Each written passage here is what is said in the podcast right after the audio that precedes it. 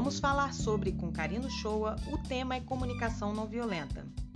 A comunicação não violenta é um processo que facilita uma comunicação interpessoal mais intensa e cultiva o reconhecimento mútuo das necessidades afetivas profundas, levando a uma maior compaixão e a solução pacífica de conflitos.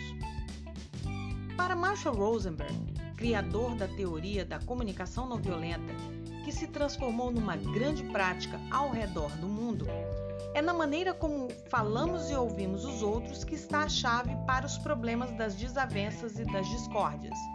Uma maneira prática de observarmos a comunicação não violenta é a chamada justiça restaurativa ou círculos restaurativos, que utilizam-se da linguagem para solucionar os conflitos existentes entre as pessoas.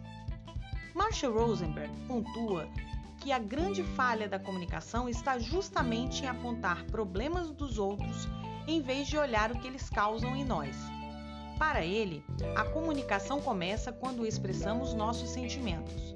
Não fazemos isso porque achamos que ficamos vulneráveis, mas só assim criamos um relacionamento baseado na sinceridade. A partir do momento em que as pessoas falam o que precisam em vez de falarem o que está errado com os outros, o entendimento aumenta primeiro passo para que você consiga utilizar a comunicação não violenta com eficácia é reformular a maneira como nós falamos e ouvimos o outro. Honestidade e clareza são duas coisas fundamentais para que isso aconteça com bastante resultado. Mostrar uma atenção respeitosa por aquilo que é dito para você faz a diferença também nos resultados quando você procura resolver determinados tipos de conflitos. E o Marshall Rosenberg desenvolveu um treino que é difundido no mundo inteiro através da sua escola e de várias pessoas que o representam realizando imersão, que utiliza alguns pontos principais para que você desenvolva a comunicação não violenta com bastante efetividade. O primeiro deles é observar um determinado acontecimento que afeta o seu bem-estar, evitando julgamentos. A observação dos fatos com neutralidade faz com que também você evite determinados juízos de valor. Na sequência, você identifica como se sente ao observar aquela ação. Qual o sentimento que você teve naquele momento? Se você ficou chateado, se você ficou feliz ou se você ficou assustado. E a partir daí você reconhece as suas necessidades que não estão sendo supridas. No final disso tudo, surge uma reflexão que é possível se comunicar com a pessoa ligada à ação para resolver o conflito, atentando a todos esses detalhes. Mas e se a pessoa chega com muita violência para você? Como é que eu trabalho com essa situação? Uma boa dica é você respirar fundo, contar até 10, jamais responda de imediato.